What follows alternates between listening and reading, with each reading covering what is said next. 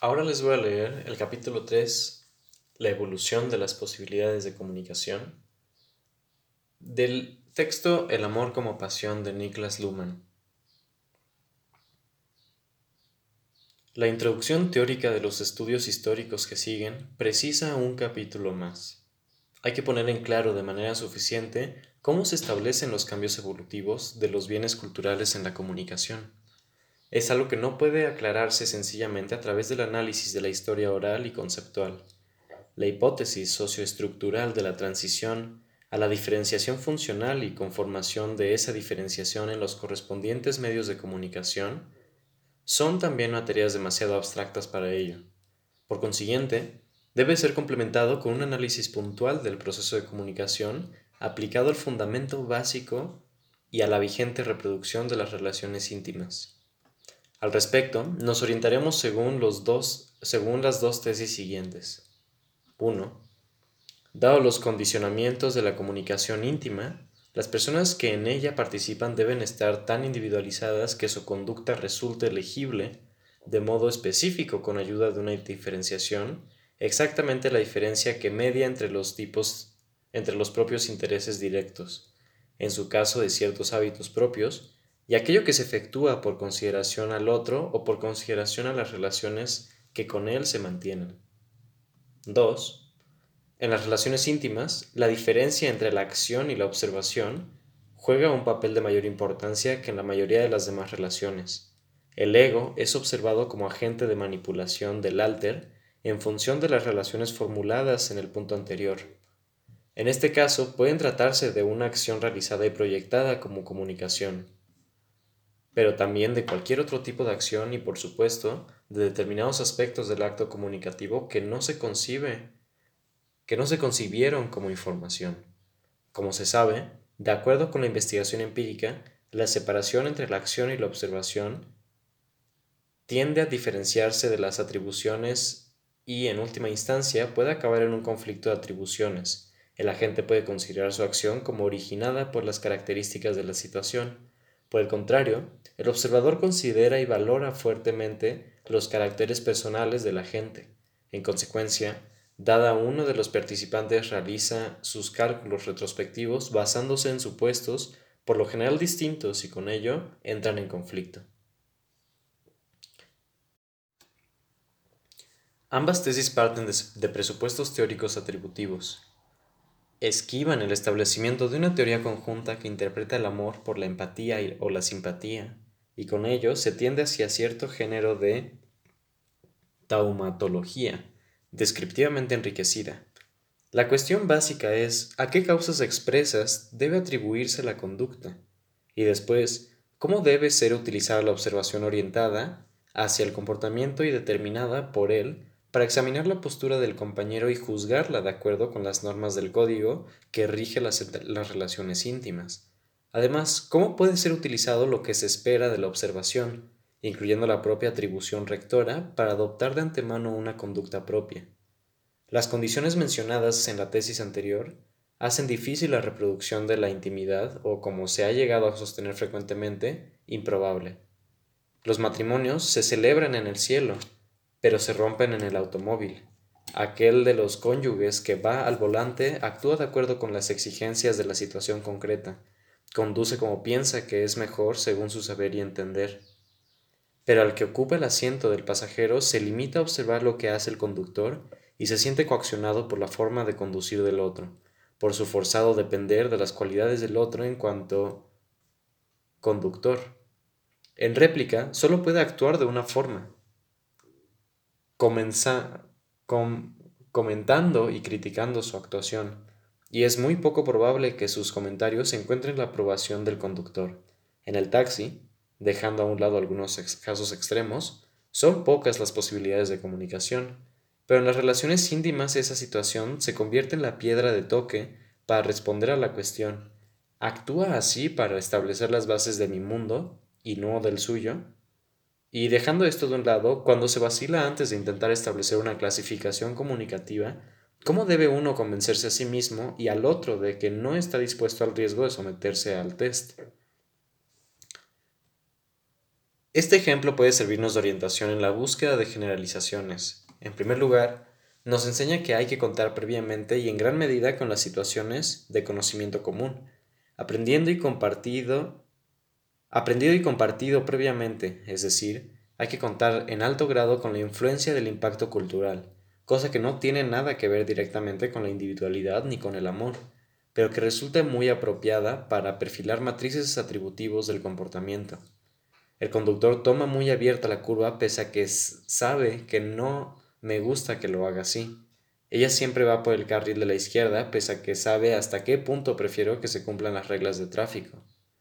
En este sentido, en tiempos pasados se consideraba que la amabilidad y el buen trato social, que podía llegar a, estilizarse en una delicada forma de conducta, y el, buen trato, social eran condición previa o al menos oportunidad principal para observar y valorar las relaciones sociales, mejorar estas y, no en último lugar, hacer visibles y calculables las libertades permisibles en relación con la forma. También las maneras floridas del gran mundo ofrecían una posibilidad para ello. Lote no baila, corta el pan negro. También esto puede resultar excesivo para un alma sensible, Naturalmente, solo en el caso de que se posea una sensibilidad capaz de reivindicar el mundo entero, llegado el momento de hacer comprensibles y experimentables tanto el amor como el sufrimiento. Esto va más allá del campo de juego de la comunicación factible. Dialogar con la seducción, la oposición, la resistencia y la entrega bastaba, según se creía, para lograr el entendimiento, pero más tarde, desde Werder a Lucinda, todo eso quedó arrinconado y la propia experiencia amorosa se recogió en sí misma, en el sujeto amante, incapaz de seguir comunicándose de modo satisfactorio y sobre todo con éxito suficiente. En la actualidad vuelve a apostarse por la comunicación y por lo tanto hay que saber lo que ello significa, a lo que uno se deja arrastrar, cómo se limita uno y de qué modo tan estrecho y peligroso están construidos los puentes. De acuerdo, con las tesis presentadas previamente, se puede precisar el problema de la comunicación íntima. Según ambas tesis, depende de la producción de un excedente sensorial, del cual es posible desprenderse, que el amor nazca y, persevere. El, amor, el, poder, el poder perfeccionarse y con ello actuar en el mundo del otro tiene que ser reactualizado de modo continuado. Esto exige que la gente se someta a la observación prescindiendo de sus hábitos e intereses pero, esta resolución no debe en ningún caso convertirse en costumbre, como el saludo, el regalo o el beso de despedida, sino que debe ser algo reiterado, pero que no incluye en sí mismo las características propias de la repetición, dado que esto tiene que fallar forzosamente en muchas ocasiones. Al menos debe quedar entendido así en su intencionalidad. La observación del otro constituye una exigencia y hay que prestar especial atención a toda señal que éste ofrezca, queriendo sin querer como indicación de una posibilidad de ofrecimiento amoroso. Esto es algo que se incluye entre las reglas más importantes de la semántica clásica del amor.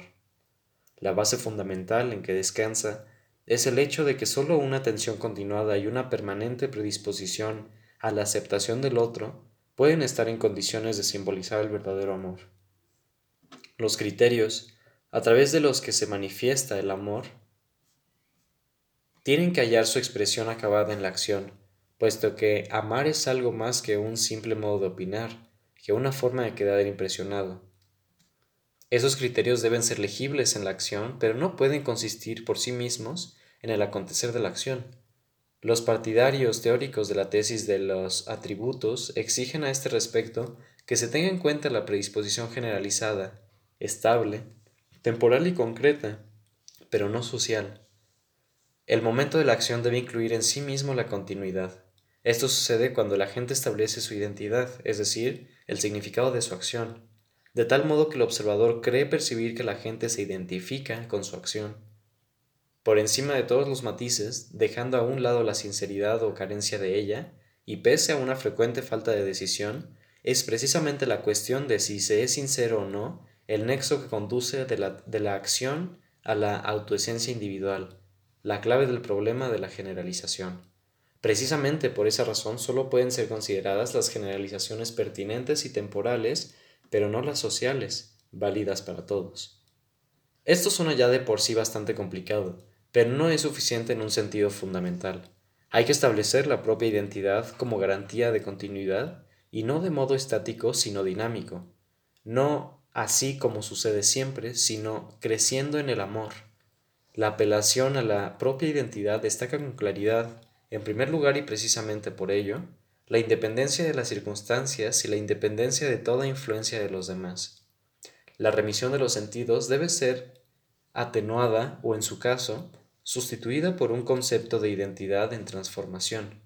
Y en esto va implícito el reconocimiento, precisamente, de aquel a quien se ama, que se sabe a sí mismo como algo permanente, que se despliega y percibe cómo se abre su propio yo. La identidad debe ser utilizada al mismo tiempo como concepto de estabilidad y como concepto de comparación aumentativa.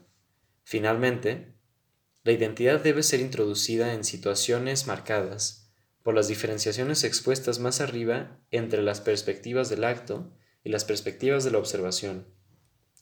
Entre las exigencias particulares de las relaciones íntimas, esta diferencia aumenta más que disminuye, porque el alter, como observador, tantea, explora y sopesa la acción del ego en busca de una señal peculiar indicadora de amor, mientras que el ego forzosamente se ve involucrado e influido también por los condicionamientos de la situación. Una forma de autodefensa consiste en un frecuente intercambio de posiciones como ego, o en su caso como alter, para concretar así la interacción recíproca. Precisamente por eso las estructuras y las situaciones se transforman en un problema que bloquea ese cambio, bien sea debido a una diferenciación excesivamente rígida de los papeles que cada uno se atribuye y que atribuye al otro. La mujer cocina, el hombre espera que se le sirva la comida, o a los requerimientos técnicos, por ejemplo, conducir un automóvil. La interacción entre los amantes tiene que ser diferenciada, pero con peculiaridades favorables a ellos mismos. Junto con el contacto corporal, la conversación es una forma de comunicación especialmente adecuada al caso. La concreción se hace en ella tan intensa que los dos compañeros, en dos planos distintos, pueden, cada uno por su parte, observar y actuar tanto en el plano propio de los dos individuos participantes como en el plano del sistema social por ellos construido. Como ocurre siempre con las exigencias improbables, se hace posible un eventual derrumbamiento de la comunicación que incluso resulta frecuente, esto es válido, sobre todo, para las posibles divergencias que siempre pueden surgir entre las perspectivas atributivas de la observación y las propias de la acción. A esto hay que añadir que siempre existe la posibilidad de que se produzcan esperanzas, expectaciones que pueden terminar en desengaño, al no verse cumplidas en relación con el amor y la conducta del amante. La individualidad que dirige al acto la individualidad que dirige al acontecer atributivo se convierte en una exigencia de reconocimiento de los propios conceptos y de las propias ideas, y con ello se convierte en una presunción. Quien ama puede aceptar esa presunción, incluso provocarla, en un intento de encontrar la felicidad en su reciprocidad. Pero ¿cuánto tiempo? ¿Y con qué soluciones para los conflictos entre los dos individuos que previsiblemente habrán de producirse? Desde hace ya mucho tiempo se viene observando que un grado excesivamente alto de individualización de las personas que participan pone en peligro la unión conyugal y sitúa las relaciones íntimas bajo el peso de exigencias que forzosamente resultan difíciles de cumplir con total plenitud. Esto ocurre, en primer lugar, precisamente porque el medio de comunicación orientado hacia el individuo tiende a, achacar todos los conflictos de las personas, es decir, no los aborda como simples conflictos de la conducta o del papel que cada uno se atribuye. También puede ser sometido a prueba el amor en la forma de conducta en situaciones conflictivas y por su naturaleza, bajo condiciones menos favorables. Con la personalización de las relaciones sociales se elimina el propio amor como plano de regulación del conflicto. Por encima de las expectativas de comportamiento o de distribución de los papeles, puesto que también el amor se ve afectado por el conflicto. Teniendo en cuenta estas reflexiones y experiencias, puede preguntarse si la semántica del amor íntimamente fijado no promete demasiado, no ofrece demasiado índice de probabilidades. La respuesta típica hace entrar en juego limitaciones temporales. El amor se da forzosamente y tiene que ser sustituido por otras formas más mesuradas de adaptación recíproca del comportamiento. Este puede ser un punto de vista tan antiguo como correcto, pero no da respuesta a la pregunta de por qué, si se sabe de antemano, se empieza con el amor, empresa tan difícil aunque solo sea por un tiempo limitado. La motivación no es explicable antropológicamente, y menos aún mediante la cruda referencia a las necesidades de satisfacción sexual. Los motivos no surgen con independencia de la semántica que describe su posibilidad, comprensión y realización.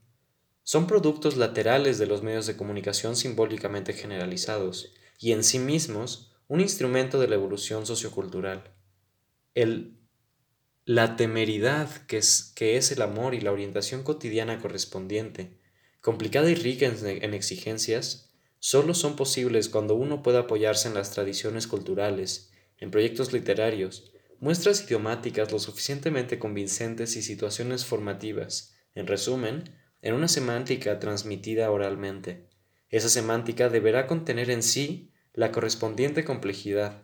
Por otra parte, la reproducción de esa semántica en variantes siempre nuevas solo es posible si puede presumirse un interés, y ese interés, desde el descubrimiento de la imprenta, es un interés general, el interés por la lectura. Nos enfrentamos pues con ello a un problema de génesis autorreferencial, un problema del desarrollo de formas que se presuponen en los principios, en los propios condicionamientos de su posibilidad, y a esas preguntas responde la teoría de la evolución sociocultural.